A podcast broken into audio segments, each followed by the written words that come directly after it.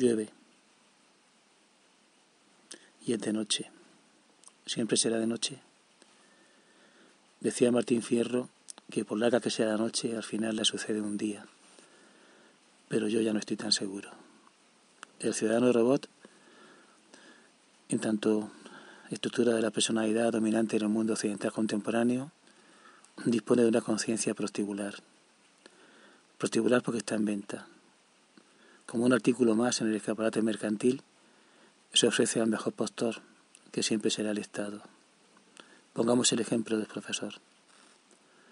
En lo económico, y como denunció George Stirner en su obra Lecciones de los Maestros, esta persona, que proclama consagrarse a la más noble de las tareas, a la más digna de las funciones, a continuación pasa factura, pretende cobrar.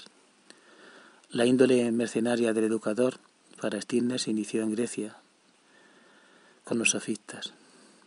En lo político, y como señaló Cortázar en un cuento bonito titulado La escuela de noche, el docente se ajusta a esta máxima, mandar para obedecer, obedecer para mandar. Mandar a los estudiantes, a los jóvenes, para obedecer al Estado, a la Administración, a los directores, a los jefes de estudios, a las normativas, a las reglas que definen su oficio. Y obedecer para mandar. Es por tanto una figura inserta en la cadena de la autoridad, en el engranaje de la servidumbre. Así se configura la doble faceta de la índole prostibular de su conciencia, tanto en lo económico como en lo político. Pero también en los niveles más bajos de la escala social, entre los trabajadores más humildes, se da esta disposición. De una parte, una ideología profesional, como decía Bourdieu, se superpone a su desempeño, a su oficio, lo mitifica, lo ensalza y oculta que desde su puesto de esclavitud está vendiendo su conciencia.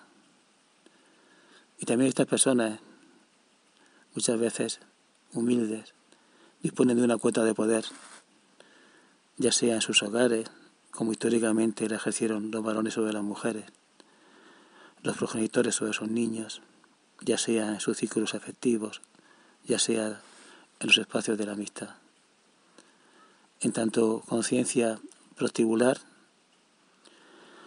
el ciudadano robot se capacita para una obediencia sin límite.